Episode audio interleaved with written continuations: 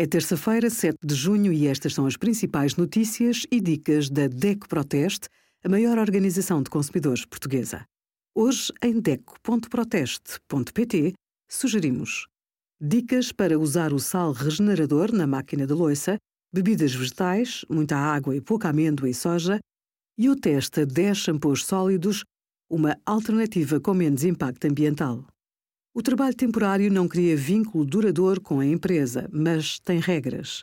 O contrato tem de ser celebrado por escrito em dois exemplares, com identificação, assinatura e morada das partes.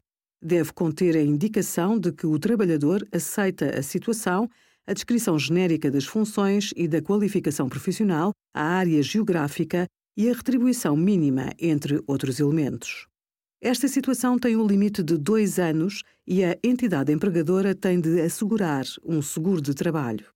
Obrigada por acompanhar a DEC Proteste a contribuir para consumidores mais informados, participativos e exigentes. Visite o nosso site em deco.proteste.pt.